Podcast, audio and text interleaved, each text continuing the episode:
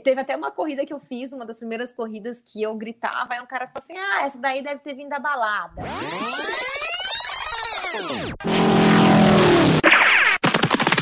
Escute agora o Por Falar em Correr.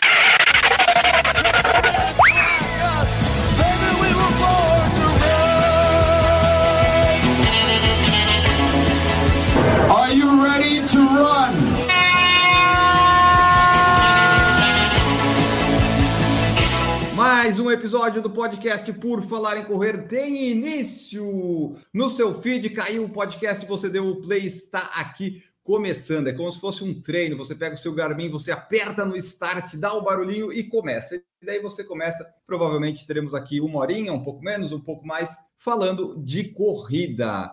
Hoje, nossa entrevistada está aí no título, você já sabe, mas eu tenho que apresentar porque né, temos que manter um padrão do podcast. E a convidada de hoje, que vamos descobrir a história dela na corrida, é a Débora Rampazzo, arroba louca que corre. Tudo bom, Débora? Seja bem-vinda. Prazer imenso estar aqui, vim falar um pouco de corrida, contar um pouquinho minha história e quem sabe motivar ainda mais mulheres e homens também nesse mundo maravilhoso que é a corrida. Ah, isso aí, vamos motivar. Pode motivar os homens, ok, mas a nossa audiência feminina tem que crescer mais. Então, tomara que traga mais mulheres também para escutar o podcast. Teremos aqui também, né, para me ajudar nas perguntas e colocações, Maurício Geronasso, que está aí, né, na sua faculdade de jornalismo, aprendendo muito, né, fazer as perguntas e tal. E ele me ajuda bastante, né, Maurício? Seja bem-vindo. Bom dia, boa tarde, boa noite, ouvintes e ouvintas do Por Falar em Correr. Vamos lá, Enio. Hoje é dia de conhecer mais uma história, mais uma trajetória na corrida. E hoje é o dia de que a gente fica mais quieto, mas pergunta bastante, né, Enio? Exatamente, a gente pergunta, mas quem, quem vai falar é a nossa convidada, e nossa convidada já vai começar agora se apresentando um pouco para nós. Débora Rampazzo, um pequeno resumo assim de quem seria a, a, pessoa que virou a louca que corre, né? Mas antes ela foi a Débora, a Debzinha, né? É pequenininha lá. Como é que é aí que a, se apresenta para nós e diz como é que é a tua história aí no esporte na corrida? Bom, boa noite a todos aí. É, realmente a gente está aqui para motivar ainda mais as mulheres, como o Enil falou. É, a minha história com a corrida é bem bacana, eu acho que também é muito comum, como de todo mundo. É, lógico que a gente existia né, antes da corrida, eu queria ter ingressado na corrida muito antes, mas enfim, é como eu falo, nunca é tarde para começar. Eu comecei na corrida aos 35 anos já, depois de ser mãe de dois meninos, um pouco tarde, né, para quem começa no esporte mas eu me desenvolvi muito rápido e me apaixonei muito rápido. Antes, eu era Débora Rampazzo, não era louca que corre. Trabalhei na área de tecnologia durante 15 anos, uma multinacional. E aí eu abandonei a minha carreira para ter filhos e aí para cuidar exclusivamente dos meus filhos. Então, fiquei praticamente quatro anos porque eu tive um filho e depois com um ano e meio eu já engravidei do segundo, então foi uma pegadinha assim. É, e eu fiquei exclusivamente quatro anos cuidando deles e não me arrependo, até hoje foi a melhor coisa que eu fiz. E aí, depois de quatro anos, é que eu fui tentar retomar um pouco a atividade física, retomar um pouco as minhas atividades normais. E foi quando entrou a corrida realmente na minha vida. Foi mais para me socializar, né? De que eu já estava dentro de casa, só cuidando de filho e tal. E aí eu queria sair um pouco e fazer um pouco de esporte. E aí foi quando eu comecei a correr. Ah, você estava muito naquele mundo da, do grupo do WhatsApp do Colégio das Crianças só, né? Só falava de mães e de crianças, estava precisando de outra coisa.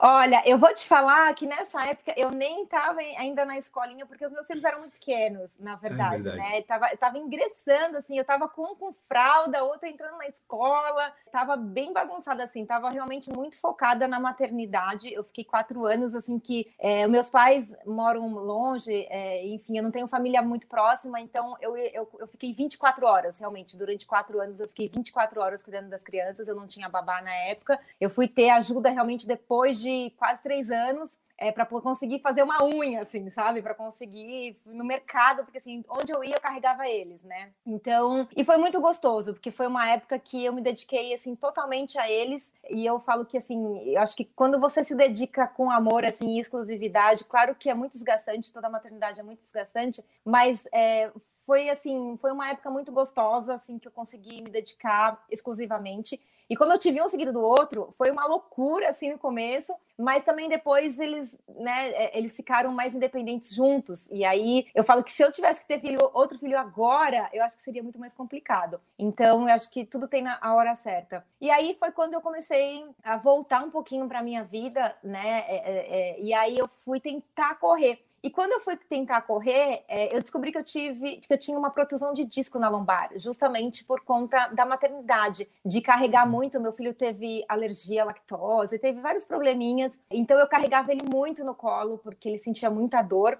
E isso acabou causando uma protusão de disco. Então, quando eu fui começar a correr, eu sentia muita dor. E aí eu procurei um médico para saber o que, que era. E aí, infelizmente, eu peguei um médico que falou para mim que eu jamais poderia correr, né? Que é uma protusão de disco era muito grave e que eu não eu poderia fazer alguns outros esportes, mas que não um esporte de impacto, muito menos a corrida. E ele falou: nunca, jamais você vai conseguir correr. E assim, poxa, eu tinha acabado de começar a entrar assim na, na, na fazer algum esporte, assim, receber aquela notícia para mim foi bem bem ruim. É, eu sentia realmente muitas dores, eu não conseguia ir assim no shopping caminhar mais que meia hora, que doía demais. E aí, quando ele me deu essa notícia, é, eu não aceitei, né? Eu falei, não, vou tentar procurar uma segunda opinião. Até que eu fui é, num médico do esporte, que ele me indicou um fisioterapeuta. E ele falou: olha, agora você não pode correr realmente, mas se você conseguir fazer um trabalho de fisioterapia capaz de fortalecer toda a musculatura da lombar, você pode, você pode voltar né, e, e tentar começar a correr. E foi assim que começou a corrida para mim. Foram um ano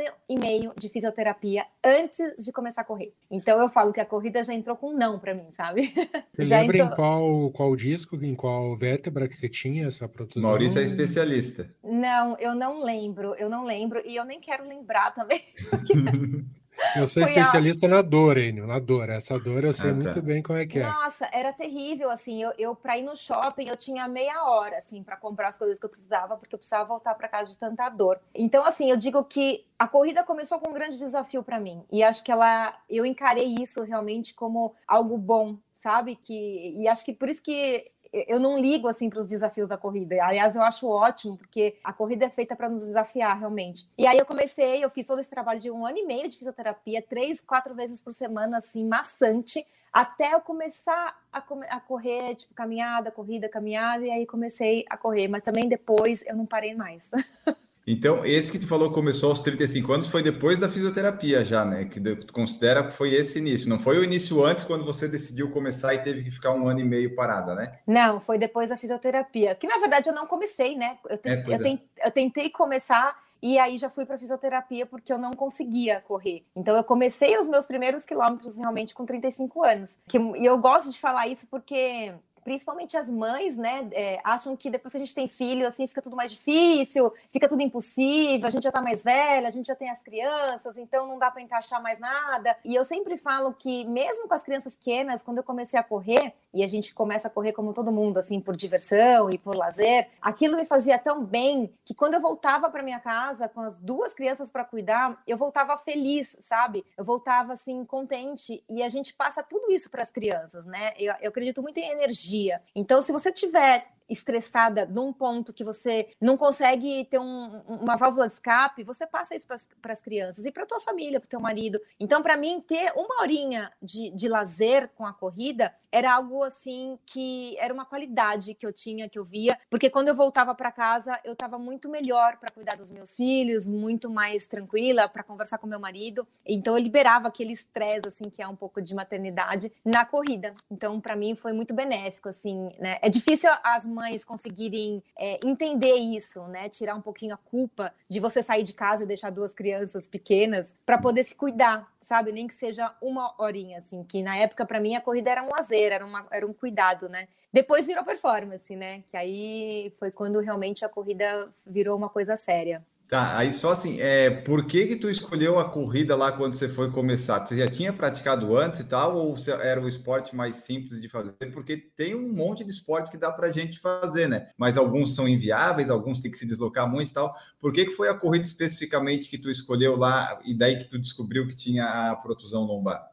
Então, na verdade, eu voltei para academia. Eu sempre fiz atividade física, né? Eu fazia aulas de ginástica na época, que tinha spinning, tinha musculação. Eu sempre pratiquei algum esporte, eu sempre pratiquei, mas não corrida. Enfim, quando eu voltei para academia, é, eu queria fazer algum aeróbico, né? E aí eu falei, ah, vou começar a correr. Não, não teve assim uma escolha, assim. Eu falei, ah, vou vou começar uhum. a correr. É, não foi para emagrecer, não foi para. Foi decidi que eu queria algo que me desse, acho que um pouco de endorfina, sabe? Eu tava precisando. E aí foi a corrida, né? Não teve nada tão especial, mas acho que é, já era um chamado, assim. Eu falo que a corrida tá dentro do meu coração desde sempre, eu só não, eu só não, não sabia.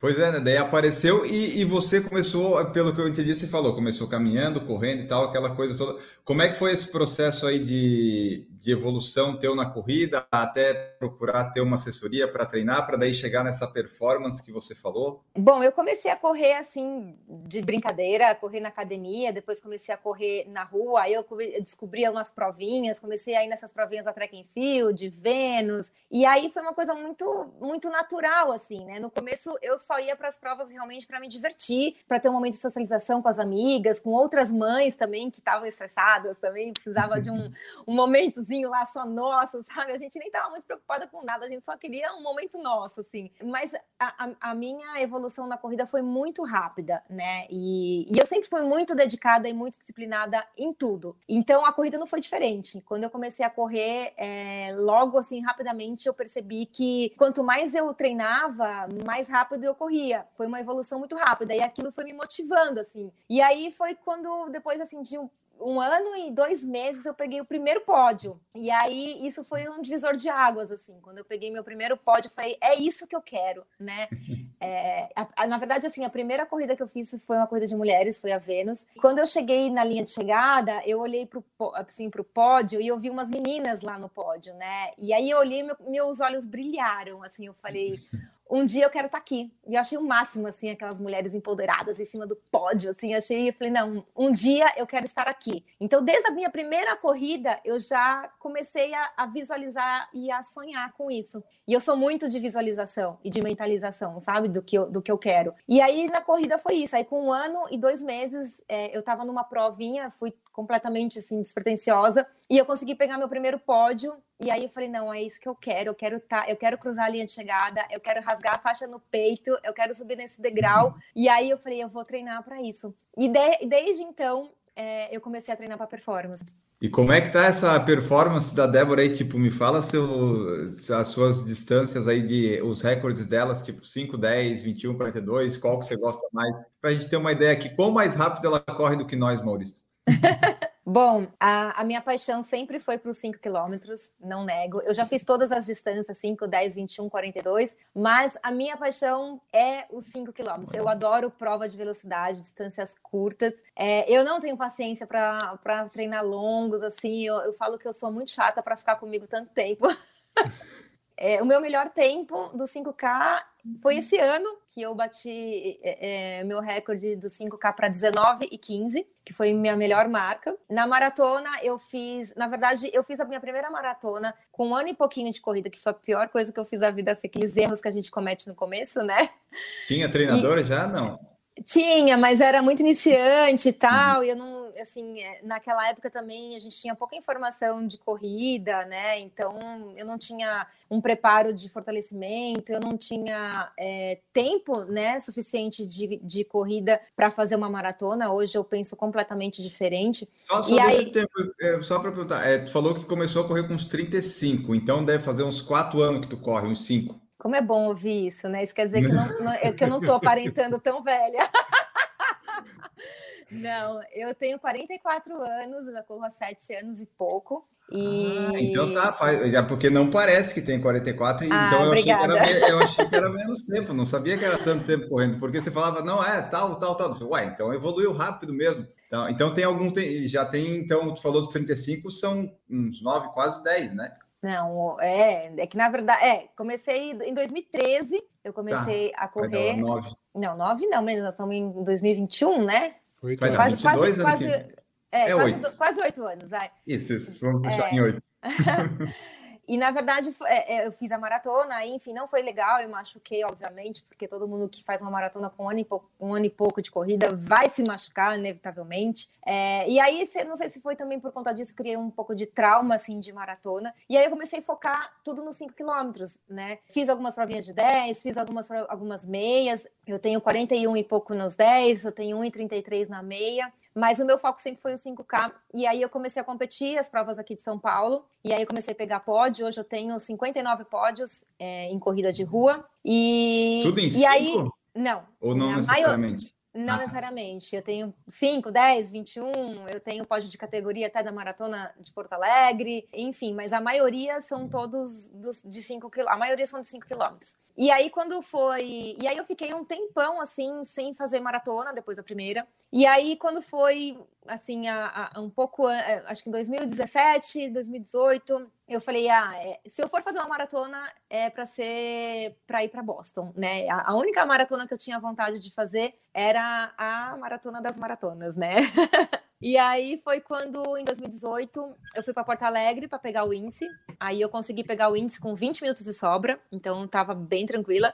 E aí, em 2019, eu fui para Boston e participei da maratona de Boston, que foi muito gostoso, muito maravilhoso. A prova é incrível. E daí cumpri a minha missão com maratona e voltei a treinar para os 5. Só que aí a gente já entrou na pandemia tal. E aí a gente acabou não, não fazendo mais provas. Tá. Olha, Enio, eu vou te dizer uma coisa: essa galera de 77 aí só não domina o mundo porque não quer. Que ou galera resiliente que toma pancada na cabeça e tá lá na força de vontade.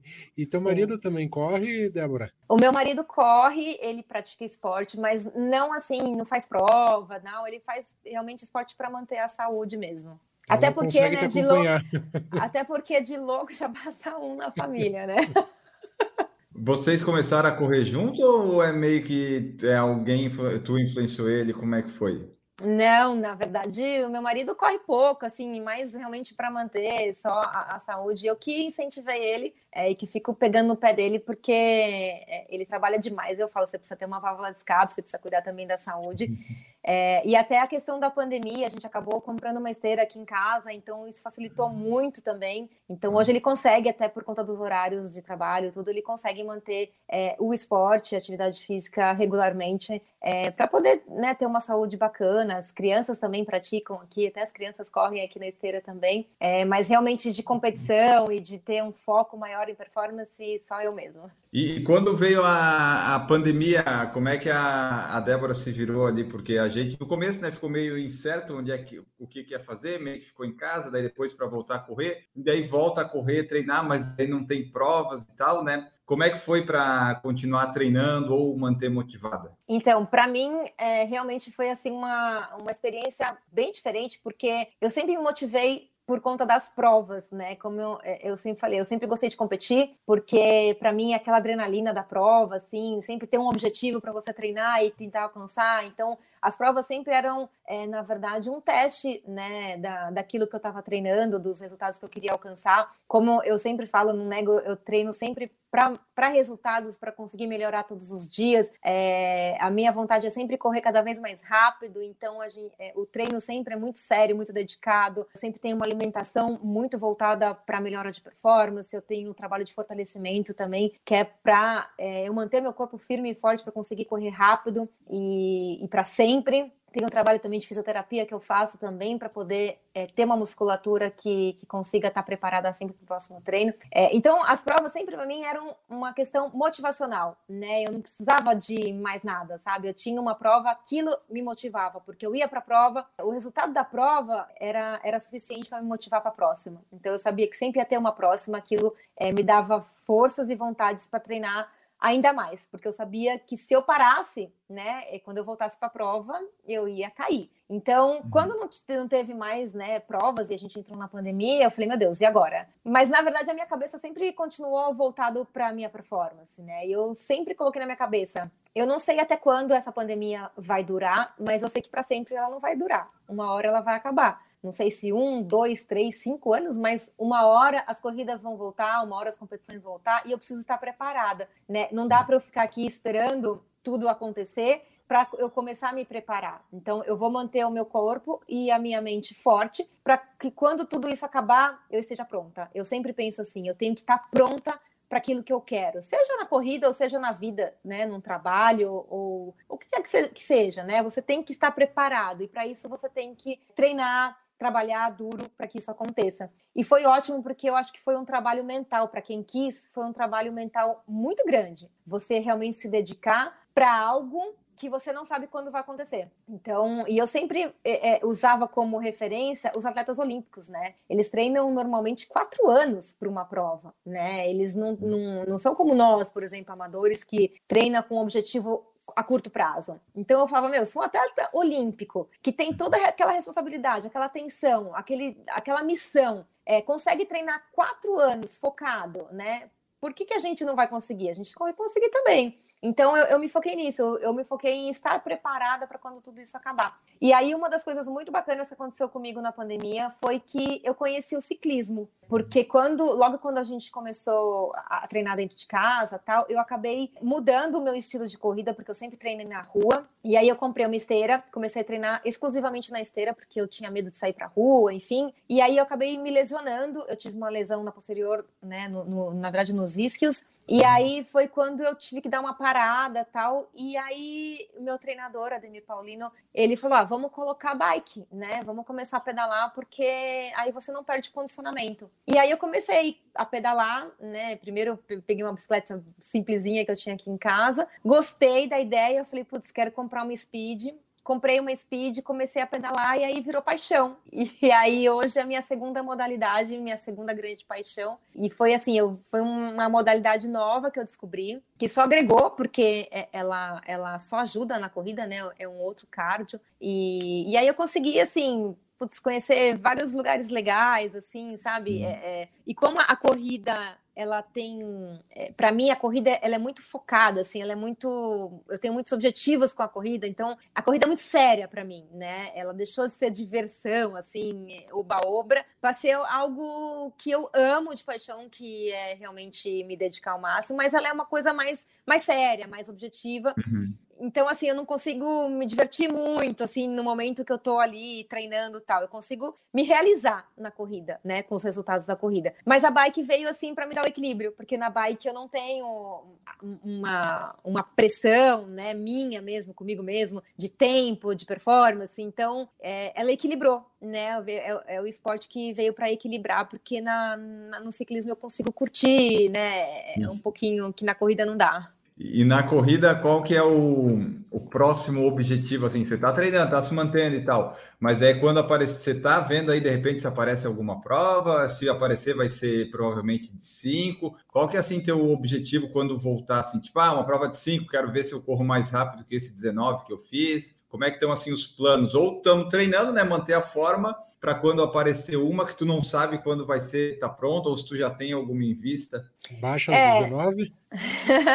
então, na verdade, o objetivo é, é, fazer os 19 baixo numa prova, né? É porque hoje eu só tenho o, o, o meu tempo no Garmin, que foi um, uma prova né, da assessoria, um, um, um dia especial que o Ademir criou para gente, um teste, na verdade, de 5K, onde eu bati meu recorde. É, e agora, quem sabe fazer esse tempo aí numa prova mesmo, né? Com adrenalina e tudo mais. Esse ano agora a gente está terminando o ano praticamente, a gente já está entrando, eu estou entrando na verdade no final do, da temporada de treinamento. A gente tem sempre uma periodização que a gente faz, né? O Ademir ele faz um planejamento muito sério e muito bem estruturado, porque na verdade qualquer atleta, seja amador ou profissional, ninguém consegue estar tá no topo o ano inteiro, né? Isso é impossível. Então a gente tem toda uma periodização de, de pico de treinamento, de baixa de treinamento, de treinamento de base, enfim. Então a gente já está entrando realmente na, na, no final da temporada para iniciar um novo ciclo para o ano que vem. Então o foco ainda continua sendo os 5 quilômetros. Eu ainda não as provas e metas para 2022. Ainda a gente está estudando isso direitinho, a gente sempre estuda junto, eu, Ademir, mas é, com toda certeza continua o mesmo objetivo que é melhorar minha performance e correr cada vez mais rápido. O, mas é assim, a louca que corre também é a louca das provas ou tem tipo um plano tipo 5 km dá para correr todo fim de semana ou não? Não, não, nenhuma prova, nenhuma distância dá para correr todo final de semana, né? Nem mesmo as provas de pista de 200 metros, porque na verdade o desgaste ele é tanto quanto uma prova é, longa, né? Porque as pessoas, quando você fala de correr 5 quilômetros numa intensidade baixa é uma coisa e correr 5 km de intensidade alta é outra. Então, também correr prova todo final de semana é um desgaste muito grande para o corpo, principalmente porque provas curtas, como 5 km, tem um treinamento muito intenso, é pancada demais o tempo todo, né? E se a gente também não, não tomar cuidado com isso, você acaba se machucando. Então, ela é mais curta, é uma prestação mais curta, obviamente, do que uma, uma maratona, por exemplo, né? Que a gente fica aí um, pelo menos uns quatro meses se dedicando exclusivamente ou ou deveria ficar, né, se dedicando exclusivamente aos treinamentos da maratona, nas provas de 5K a gente consegue realmente fazer mais do que uma, uma maratona, obviamente, mas não dá também para fazer todos os, todo final de semana. Mas eu, eu competia bastante, pelo menos no mínimo uma prova por mês eu fazia. É, mas a gente também, mesmo assim, a gente tinha um planejamento. E mesmo eu treinando com foco total no 5K, eu durante o ano a gente planejava uma prova de 10, uma, prova, uma meia maratona, até uma meia maratona a gente ainda planejava. Então vamos ver para o ano que vem. É, eu ainda tenho talvez um triatlon aí pela frente, ou pelo menos um duatlon. eu já estou fazendo provinhas de duatlon, né? Que são muito legais, porque a corrida para mim é tranquilo. E aí agora entrou a bike, então assim, tá sendo super divertido é, experimentar as provinhas de, de corrida e bike. Então, quem sabe ano que vem, vamos ver o é. que a gente vai ter. Só começar a nadar que já, né, já vai Esse, esse é o problema, né? O problema é a natação.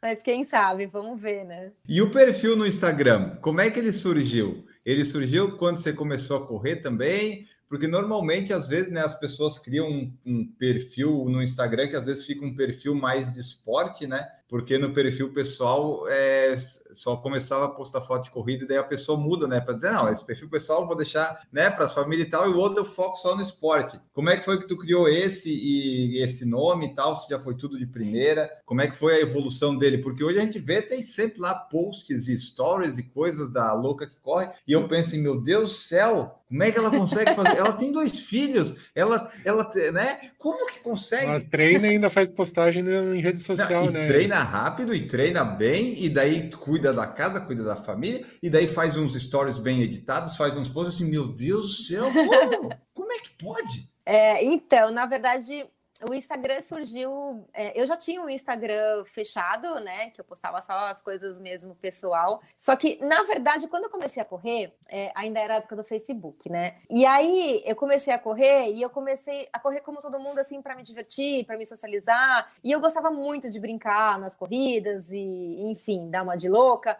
E aí outras mães, e aí eu comecei a postar no Facebook, né? As corridas que eu ia, as provinhas que eu ia, e a gente a bagunça que a gente fazia. E aí outras mães começaram a se identificar, ai, que legal, eu também queria fazer isso. Eu falei, então vambora. E eu começava a chamar as mães, principalmente mães, eu falo mães assim, porque as mães se identificavam muito assim comigo, né? Por eu também ser mãe e por eu estar conseguindo fazer algo que muitas vezes as pessoas acham impossível fazer, né? Da conta. P pela questão toda aí da logística de filhos e tudo mais. E aí eu comecei a postar isso no Facebook, e aí começaram a aparecer as, as, as, mães, né, do colégio, das crianças tal, e querer correr com a gente, e aí a gente fazia fantasia para correr com fantasia tal. Nessa época, assim, foi bem no comecinho, quando eu não treinava performance, né? Que dava para poder fazer essas bagunças todas. E aí, realmente, muitas mães e mulheres começaram a querer correr comigo, e aí a gente começou a criar um grupo, assim, quando eu vi, tinha várias amigas minhas correndo por conta das coisas que eu postava. E aí, uma amiga minha, Adriana, ela falou assim: Poxa, amiga, você incentiva tantas amigas nossas a correr, né? Elas estão né, começando a correr com a gente, tudo porque você postou lá que foi, é legal. Por que você não faz um Instagram, né, para motivar outras mulheres também, assim como as nossas amigas, né? Falei, aí na época assim, eu falei: Ah, eu não sei, eu tenho os meus filhos, né? Tinha muito medo assim da questão de segurança. Ela falou: Não, você tira, né, a parte pessoal, tira seus, as fotos dos seus uhum. filhos e cria um Instagram realmente de corrida, né? E, e, e faz isso que você faz com a gente, faz para o mundo inteiro ver. Eu tenho certeza que, que vão ter outras mulheres que vão se identificar também. E, e aí foi quando nasceu. E aí, eu, quando fui colocar o nome, né, eu, na hora, porque assim, todo mundo me chamava de louca, né? Porque assim, eu tinha filho pequeno e aí eu acordava de madrugada para correr. E aí eu ia para corrida e eu gritava na corrida: "Vamos, galera! Olha, falta só mais nove, não sei o que lá. E a gente punha música e dançava. E assim, as pessoas achavam que eu era uma louca, né? Porque. Só que assim,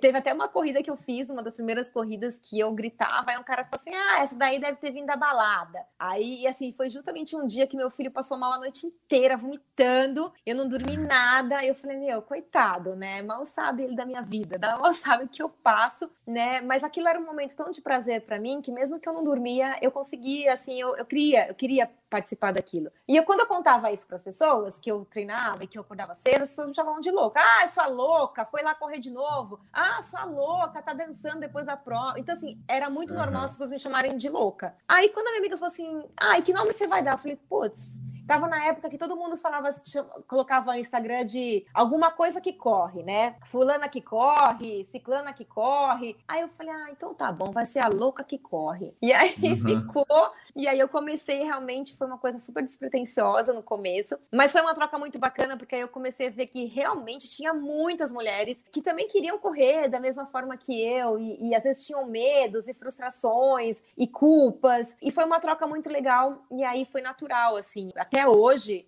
o meu Instagram é algo muito, muito diário, assim, sabe? Eu conto realmente tudo o que acontece comigo, é, os problemas que eu tenho, as dificuldades na corrida, como que eu consegui evoluir na corrida, como que aos 35 anos, quando eu comecei a correr, e hoje com 44 anos, como que eu tenho o meu melhor tempo, né, é, aos 44 anos, porque quando a gente começa a correr, a gente escuta muita coisa negativa, sabe? Principalmente uhum. se você é mulher, se você é mãe, se você já é mais velha. Então, assim, muita gente critica, muita gente fala que você não é capaz, que você não pode, coloca medo na tua cabeça, sabe? E, e você realmente muitas vezes chega a duvidar da tua capacidade. Então, principalmente pela minha idade, por, por eu ter começado mais tarde, eu quero mostrar para as mulheres que, que a gente é capaz sim, né? É, eu falo, tudo que a gente acredita e que a gente mentaliza e que a gente trabalha duro, acontece. Tudo que a gente quiser, a gente é capaz, entendeu? Basta você acreditar naquilo e trabalhar muito, muito, muito duro para aquilo acontecer.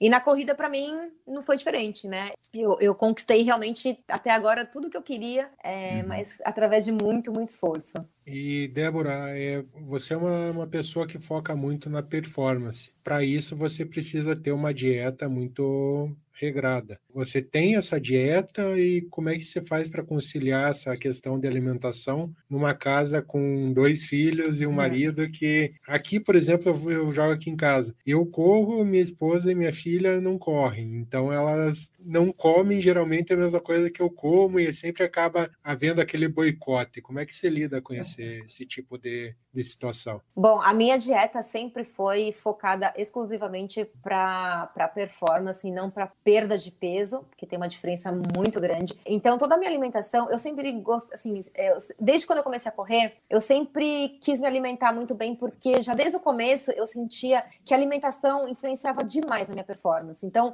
se eu comesse uma pizza, ou comesse muito doce, ou, ou assim, comesse muita coisa é, errada, quando eu ia treinar, eu sentia muita diferença no treino, eu sofria demais no treino, né? Então, é, eu, eu vi que não compensava também eu, eu comer tanta besteira porque eu ia sofrer demais. Então, eu sempre quis realmente ter uma alimentação e tenho até hoje uma alimentação super saudável, mas eu nunca fui extremista, né? Então, assim, eu nunca fui radical do tipo, não como nada disso ou não como nada daquilo. Na minha dieta, por exemplo, não tem nada que eu falo assim, isso daqui jamais eu como. É, e eu tenho fases, né? Assim como nos treinos de corrida a gente tem a periodização, na alimentação também. Então eu tenho, não dá para você manter uma dieta extremamente rigorosa o ano inteiro, né? Porque você vai vai acabar chutando balde um momento aí, talvez um momento errado. Então eu tenho a minha nutricionista, que é a Karina Morim, que cuida total da minha alimentação e da minha suplementação, porque hoje para mim, pro tanto que eu treino, para a carga de, de, de horária de treinos que eu tenho, a alimentação só não é suficiente, então eu entro com suplementação também, tudo orientada pela minha nutricionista, mas eu não sou radical. Então, assim, eu como besteira, Sim, mas nos, na, na, fase certa. Então, por exemplo, se eu, se eu, tenho uma competição, ou se eu estou numa fase de competição, ou se eu tenho uma prova-alvo, ou um, um, um, desafio que eu preciso é, alcançar uma meta, então eu vou fazer uma dieta mais restritiva naquele período, normalmente de um mês, então eu corto totalmente o açúcar, corto besteiras, né, de, de food truck, essas coisas eu, eu corto completamente. É, entro realmente com a quantidades de carboidratos e proteínas realmente necessárias para eu realmente ficar bem no sentido de disposição e, e, força e tudo mais, mas é um período curto. Normalmente eu faço uma dieta restrita durante um mês, que é um, um mês que antecede uma prova-alvo. Depois eu volto para uma alimentação normal, que é uma alimentação saudável, porém com exceções, né? Então chega num sábado à noite, eu como pizza com meus, meus filhos tranquilamente, como o doce que eu quero, né? Mas tudo com moderação. Eu nunca, nunca fui exagerada, sabe? Você fala para você, ah, eu como de tudo, sempre. É mentira, porque se você fizer isso, você vai engordar, você vai perder ritmo. Mas uma coisa que eu coloquei na minha cabeça é que a minha, né, o meu ritmo, né, de, de treinos e dietas não pode impactar minha família, né? E isso não pode atrapalhar a minha vida social com eles. Então, eu jamais vou deixar de sair para jantar ou ir em algum lugar que eles querem por conta da minha dieta, né? Então, isso foi uma coisa que eu trabalhei comigo mesmo, sabe? Então, eu já sei que, beleza, eu quero, eu preciso, mas eles não têm nada a ver com isso. Eu não posso eh, colocar um sofrimento neles, né, que não que não é deles. Então, eu vou com eles, eu vou numa lanchonete num final de semana, mesmo mesmo que eu esteja numa, numa fase crítica de, de dieta, eu vou e aí eu peço as minhas coisas. Eu vou passar vontade? Vou muita. Então, assim, dizer para você que ah, é normal, assim, é natural, é legal, não, não é. Você vai passar vontade, né? Mas é isso que eu falo, você tem que ter um trabalho mental aí por trás, que é uma coisa que eu sempre trabalhei, um trabalho mental, né? Então, que nem muitas vezes é, é, precisa viajar para fazer prova e tudo. Então, assim, eu acho que se é uma decisão minha, e eles me apoiam super, muito, muito mesmo. Meu marido, meus filhos me apoiam demais. Eu não posso castigar eles por isso. Então, é, é aquilo: eles comem pizza e eu como frango. Mas assim, só quando realmente eu tô numa fase de, de competição. Fora isso, é, eu uhum. me dou o direito de final de semana de comer o que eu quiser. É, e eles também já devem entender, né? Eu falei assim, ah, ó, essa, esse mês aqui a mãe não pode comer. Então vamos, combina os dois irmãos, vamos chamar para o McDonald's hoje só para só tentar ela. Né? Devem fazer isso também, né? ah, eles já sabem, eles estão super acostumados, né? Oito anos aí fazendo isso. E eu acho assim que eles lidam de uma forma muito tranquila, assim, né? Ah, mamãe não. Ai, mamãe, você não vai poder comer pizza, né? Eu falei, não. E aí é, é isso, né? Mas eu, é, eu acho que até isso serve como, como exemplo para eles, sabe? É, tudo que você quer na vida exige um esforço, uma dedicação maior né? Então não existe, não existe nada de graça, né? E eu acho que até isso serve como exemplo, né? Para mim é, é, um foco que eu quero, eu quero conquistar um objetivo. Tanto é que assim eles me acompanham, eles vê na época que tinha corrida, competição, e eu chegando com troféu. Então é, a minha felicidade, né? O meu prazer era realmente eu conquistar aquilo que eu me propus a conquistar. E aí depois eu comia à vontade. Aí eles até sabiam, uhum. né? Chegava de prova, domingo com troféu, era dia de comer. Dia de festa. Era dia de festa, era dia de comer assim até passar mal. Então eu acho que, que é isso, sabe? É você ter o equilíbrio, né? Eu acho que tudo que é restrito, assim, 100%, uma hora a corda quebra, uhum. né? N não tem como. É, mas, por outro lado, também, se você não se esforçar e se você não se dedicar e fizer algumas restrições num período certo, você não vai conseguir. Então, acho que é, é isso que eu tento passar, assim, tanto para os uhum. meus filhos aqui em casa quanto para as pessoas que me seguem. Essa tua dedicação já os inspirou na escolha de alguma modalidade esportiva, Débora? Você está falando dos meus filhos, está falando? Isso, dos seus filhos. Então, eu já tentei colocar, né, aquela. Eu falo que corredor é igual religião, né? Você tenta. Você tenta induzir até não poder mais, né? Você bate na portinha lá para falar: olha, vem correr, é legal, né? Eu confesso eu já... que quando minha filha tinha dois anos, eu levei ela para umas aulinhas. Ah lá, tá vendo? É tudo igual. Tipo esquema de pirâmide, vem, vem que é bom. Vem. Isso, é, corredor é igual, é igual religião, assim, né? A gente quer converter. É, e eu já tentei, já levei eles, quando eles eram pequenininhos, eles foram correr, mas não é o forte deles, né? E aqui em casa é assim, é, não interessa o esporte, mas tem que haver um esporte, né? Então eu deixo. Eles teve época. Criança é muito assim, né? Tem épocas que gosta de um esporte, depois eles mudam, vão para outros. É, então, assim, eles teve uma fase que eles adoravam futebol, coloquei na escolinha de futebol tal, daí daqui a pouco enjoaram, agora eles estão na fase do basquete, estão é, curtindo pra caramba. Então eu acho que o, o, que eu inspiro neles, na verdade, é a prática de esporte, né? É o espírito esportivo, assim, que eu tento passar para eles, e, e, é o que o esporte representa para mim, que eu acho que é ter disciplina, ter respeito ao próximo, ter é, dedicação, né? O esporte para mim é isso, assim, é uma filosofia, assim, que eu coloco na minha vida eu, eu respiro isso, né? E, e para mim, passar isso para eles, né, independente da, de qual modalidade, é o importante. Então, hoje eles sabem que realmente, se você quiser alguma coisa, você vai precisar se dedicar realmente, tempo integral. E, e aqui, assim, se, te, se quiser jogar videogame, tem que praticar esporte. é bem, é tipo isso, sabe?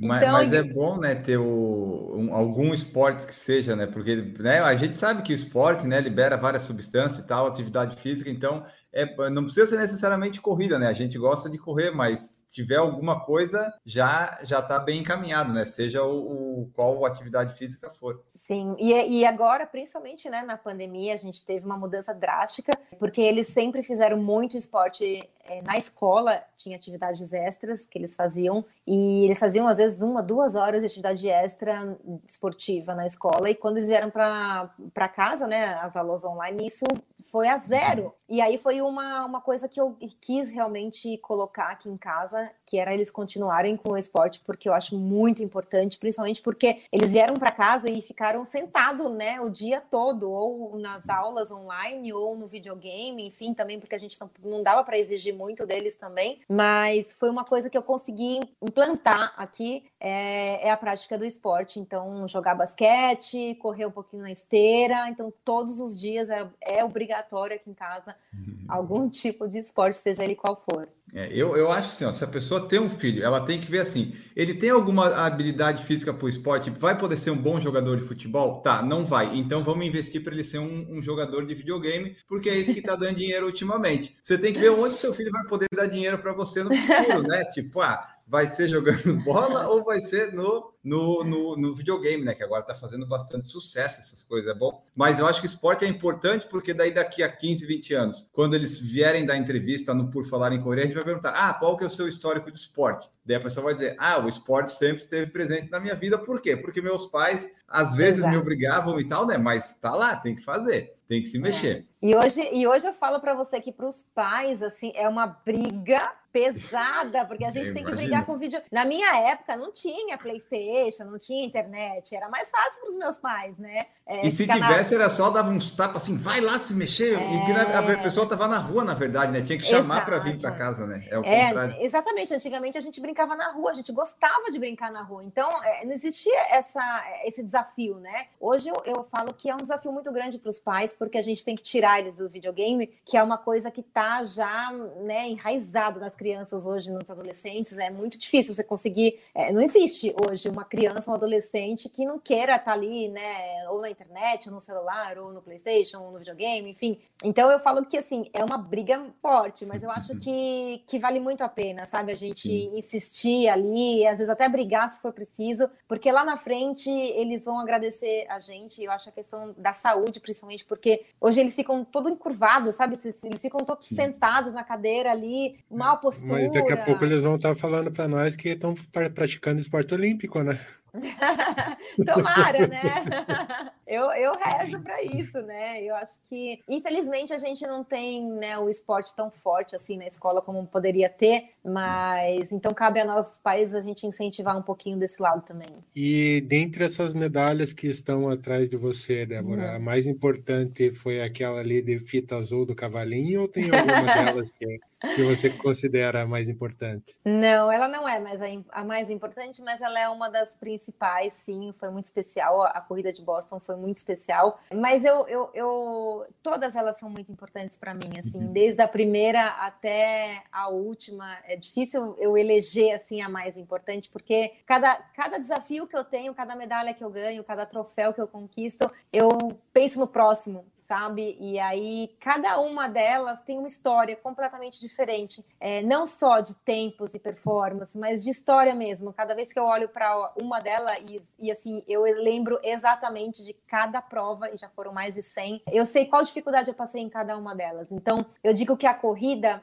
ela você cria uma história, né? Eu, eu falo que eu tenho um livro de história da corrida, porque cada medalhinha dessa aqui carrega comigo uma experiência, um aprendizado, né? Uma conquista e, e uma história, sabe? Que eu acredito que quando eu ficar bem velhinha, quando eu não tiver mais essa musculatura toda definida para correr absurdamente, eu vou olhar para trás e eu vou ver histórias sabe? Não só tempos, eu vou ver histórias e eu vou lembrar assim de toda a força que eu tive para conquistar cada uma delas. Então, é isso, eu estou criando histórias aqui com histórias especiais de cada uma delas. Maravilha. Ó, nós temos aqui você que está ouvindo no podcast, nós fazemos a live no YouTube, você pode participar também por lá. Mauro Roberto Alves esteve aqui, Ronaldo Martins também. Berg Costa comentou assim: ó, eu e minha esposa estamos ouvindo, espero que ela se motive e venha correr comigo. Ah, tenta ali, Berg, tenta, né? Mas se ela não gostar muito, também não insiste, senão pode dar uns problemas, né? Você tem, né? Vai, vai aos poucos, vai aos poucos. É. Não, não pode insistir muito. Mas daí, isso aí que ele falou daí da esposa dele me lembrou a pergunta que eu queria fazer, porque você falou bastante ali de incentivar mães, mulheres e tal. E eu acho que isso é importante porque, no geral, o, os homens não precisam muito disso, porque para uhum. nós é muito fácil. É, no tipo assim, sai, eu, eu posso sair correndo sozinho agora à noite aqui, se eu quiser, eu não tenho grandes problemas. As mulheres têm outros diversos problemas, né? Fora o que às vezes a sociedade já bota ali e tal. Daí tem mãe, daí a, a mãe, é, mesmo que tenha o pai participativo, acho que tem uma questão mais de instinto maternal que fica mais, né? Que quer ficar mais perto dos filhos, não sei bem como funciona isso, mas é sempre é, do que eu vivi já na prática e do que eu vejo, é sempre mais difícil, né? Para mulher essas coisas todas. Então eu acho legal isso de tu colocar no Instagram e compartilhar e tal e daí falar aqui conosco também, porque mostra para as pessoas, tá, não precisa ser todo mundo correr que nem a Débora, né, tentar fazer 19, 18, 17, mas tipo, dá para se movimentar, né? Dá para encaixar, dá para organizar tudo, né? Se organizar direitinho, tu consegue dar atenção para os filhos, para a família, se exercitar, um tempo para você, né? É mais questão de organização do que é tipo falta de tempos, é mais falta, digamos, de prioridades e organização, talvez, né? Exatamente. Para a mulher é sim sempre muito mais difícil correr por várias questões, né? Primeiro por questão de segurança,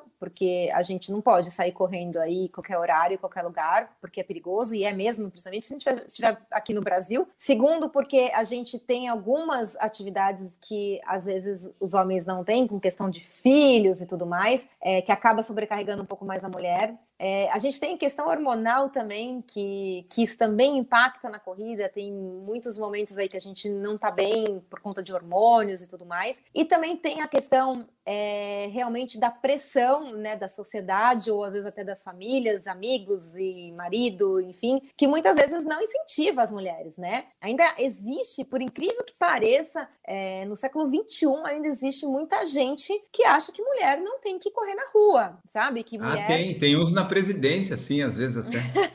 Exato, então assim, é, existe muito ainda preconceito, é, mulher diz, ah, por que, que você vai você é casada, né? Você tem filhos e você vai sair para correr? Por quê? Tá faltando alguma coisa para você que você tá querendo procurar na rua, é. sabe? É, desse tipo, desse tipo, sabe? Então existe ainda, assim, a gente pensa que não, mas existe. Então a mulher, a própria mulher já, já se culpa, né? Ah, nossa, mas eu vou sair para correr, né? Eu podia estar tá arrumando as coisas do meu filho filho, porque sempre vai ter alguma coisa para você fazer, né? A mulher que é mãe, que trabalha, que tem é, é, milhões de coisas para fazer, é, nunca acaba, né? Então, você sempre pode, ao invés de correr, fazer alguma coisa para seu filho. Sempre dá para fazer alguma coisa a mais. Só que isso acaba te estressando num tal ponto que isso acaba atrapalhando o teu filho também, né? Então, existe toda essa questão realmente é, para a mulher que é muito mais complicada e a mulher já se sente mais culpada e mais medrosa né? Eu acho que toda mulher tem um pouco mais de medo do que o homem. Eu acho que essa, essa é um ponto muito importante a gente falar aqui. E medo que eu falo no sentido não só de medo de perigo na rua, mas medo de, de não conseguir, sabe? Falar, poxa, vou começar a correr, mas será que eu sou capaz? Né? Eu, eu, já tô velha, né? Eu não tô com o meu peso ideal. A mulher sempre coloca muito a questão do peso também, né? Vergonha. Ai, vou sair na rua, mas vou correr de shorts, né? E eu tô 5 quilos Vou correr de top, né? Tipo, elas nem correm de top, que não, não vou, né? Por causa do ou do corpo, ou do peso, ou de ah, estou me mostrando exato. demais, né? Assim, exato. Então, eu acho que esse medo, o homem não tem, por exemplo.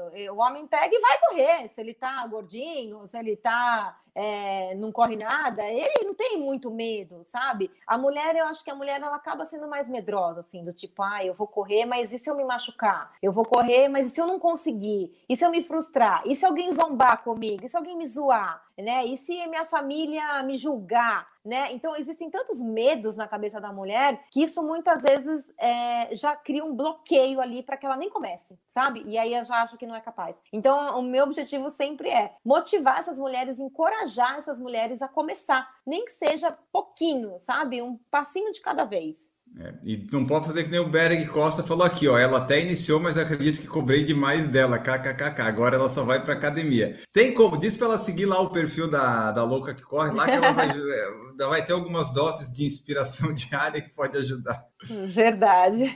Ó, o Ronaldo Martins perguntou como é que faz para correr com duas crianças pequenas. Meio que tu já, a gente já explicou, acho que nessa última pergunta, né? É meio que uma questão de organização, né? Quando elas eram mais pequenas, pelo que eu entendi, até os quatro anos aí, uns três, quatro anos, elas você ficou direto, né? Depois as crianças vão crescer também vai facilitando para a mãe e para os pais, né? Tipo, para correr, né? Sim. né? Já, já se viram melhor. É, o que eu acho importante, na verdade, principalmente para quem tem quem tem filhos, é você criar uma rotina, sabe? E aí isso depende é muito pessoal, de pessoa para pessoa, né? Então, você tem que achar um horário que realmente encaixe na tua rotina. Para mim, mim, por exemplo, é de manhã, porque para mim encaixa de manhã, sabe? Depois eu já tenho um monte de coisa para fazer, aí as crianças chegam da escola, é janta, não sei o quê. Então, para mim, de manhã funciona, sabe? Eu acordo cedo e vou correr, eles ainda estão dormindo, aí eu, eu espero a minha funcionária chegar para ficar com eles para eu poder correr. Então, cada pessoa tem que achar ali um, um, horário, e o que eu sempre falo que dá muito certo é você é, programar dia e horário fixo. Isso é uma coisa que, uhum. que ajuda demais. Não deixar solto, sabe? Tipo, ah,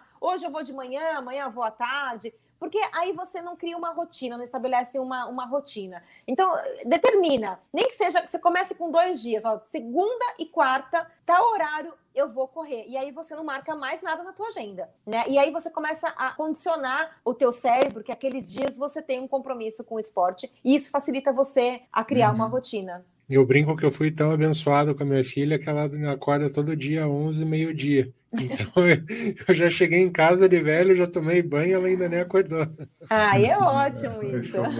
Nós tivemos aqui mensagem também da Ana Castanheira. Conhece? Conhece? Ah, uma né? aqui, fofa! Ana, um beijo para você, linda. Exemplo de inspiração e colocou, tá forte e agora tá forte na bike também. Ai, se Deus quiser.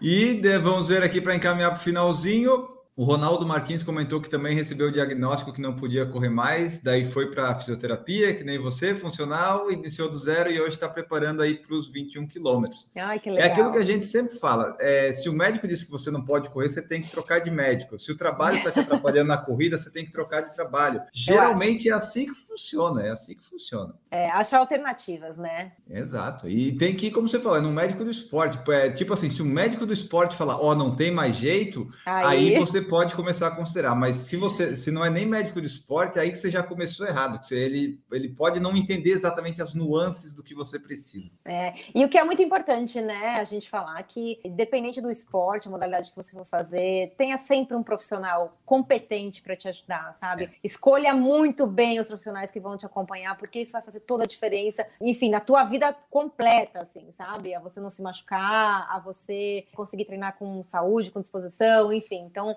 eu acho que é, é, é, é, uma equipe, sabe? Eu sempre falo que os meus resultados são, são responsabilidade de todos eles que estão comigo, não só, só meus, né? Mas de todos os profissionais que estão comigo, porque é, é um conjunto. Não adianta você treinar super bem a planilha de, de corrida, mas não se alimentar bem. E não adianta uhum. também você se alimentar bem, mas não fazer um trabalho de fortalecimento. Então, é todo esse conjunto aí com os profissionais realmente competentes. A Débora gosta de correr distâncias curtas, né? Correr forte e tal. E a minha pergunta, que daí eu tenho que fazer, é qual tipo de tênis ou qual tênis tu gosta mais de usar, ou quais você tem utilizado, se tem alguma marca ou, ou tênis preferido, porque normalmente para correr mais forte, mais rápido, a, não, a gente não usa, talvez, né, tênis tão pesados assim, né? Então eu queria ver contigo exatamente quais são os modelos ou tênis que tu gosta de usar, que daí também quero ver se eu tenho algumas ideias aí de tênis para o futuro. Bom, eu sempre gostei muito de tênis baixinho, né? Até praticamente minimalista. Sempre gostei muito de tênis baixo, é, leve, porque para distâncias curtas e para velocidade você precisa de um tênis que seja qual muito que é a sua leve. Altura? O peso eu não vou perguntar, mas a altura qual que é? Eu tenho 1,67 e o meu peso é 57. Não tem problema de falar, não. É, tá, tá, tá, tá no, num peso e numa altura que, que dá para correr bem, dá para correr rápido. Sim, e aí e, os meus tênis hoje, os meus tênis que eu mais gosto, é, eu sempre falei, né? Gosto de tênis leve, baixinho. E agora, é, os tênis com placa de carbono, eu, eu gosto muito, porque eles realmente dão uma resposta para quem. Você sentiu que, melhor, que melhora alguma coisa com eles? Sim, na verdade, o que eu mais gosto nos tênis de, de placa de carbono é a recuperação. Você treinar ou fazer um, uma prova ou um treino com um tênis com placa de carbono, você termina o treino e parece que você não se desgastou tanto quanto um tênis mais seco ou um tênis sem placa de carbono, né? Então, para mim, é, eu gosto muito por conta disso. Então, treinos de tiro ou provas eu faço com Nike Vaporfly, que para mim eu uhum. adoro. Ou os treinos de tiro também, ou treinos de rodagem, eu gosto muito do Fila KL5 porque é um tênis muito, muito leve. Eu uso, às vezes também uso o Adidas o, com placa de carbono e o da Fila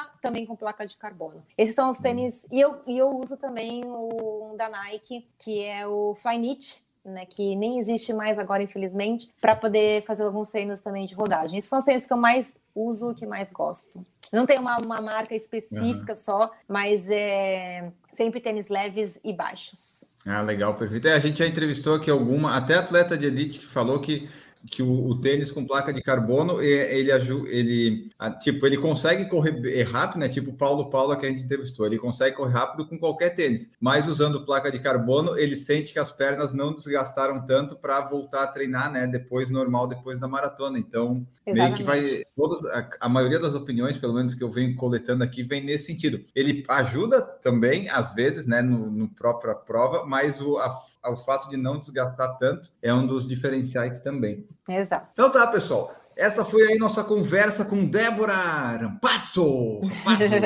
Estamos aqui com uma arroba louca que corre lá no Instagram, sobre um pouco da história dela na corrida, um pouco dessa história aí de maternidade e o que deu para encaixar aqui nesse nosso episódio. Se você gostou, você mande sua mensagem para nós agora no Spotify, se você ouve por lá. Tem também lá para escrever o que você achou, que eu deixo a pergunta. Se você quiser, participe por lá. E se você quiser, né, vem aqui no YouTube e se torne membro do canal, que isso nos ajuda bastante também. Fora isso, é ouvir no Spotify e outros agregadores e compartilhar e seguir o nosso podcast. Débora Rampazzo, arroba louca que corre, muito obrigado pela sua presença aqui conosco. Deixa aí tua mensagem final, o teu tchau e as redes de contato. Embora eu já tenha falado bastante aqui, né? Mas onde é que o pessoal pode te encontrar? Bom, obrigada pelo convite, foi um prazer estar aqui com vocês, conversando e falando um pouquinho da minha experiência. Espero ter é, motivado alguém aí a correr. Bom, quem quiser falar comigo, só entrar na rede social do Instagram, arroba louca que corre com K. Se tiver qualquer dúvida, quiser perguntar qualquer coisa, eu sou super acessível, respondo todas as mensagens de vocês. É, estou à disposição e bora correr com a gente. Isso aí, bora correr, pessoal. Não, não parem, ou recomecem, ou comecem, né? Que nós continuamos aqui, Maurício. Maurício Geronasso, obrigado pela presença em mais este episódio. Eu que agradeço, Enio, agradeço a Débora, um prazer conhecê-la, saber um pouquinho da sua história e da maneira como você vem trabalhando a corrida, inspirando pessoas a seguir ao menos um pouquinho do que você faz, porque chegar perto tá difícil, né? Ela tá correndo bastante, né, Enio?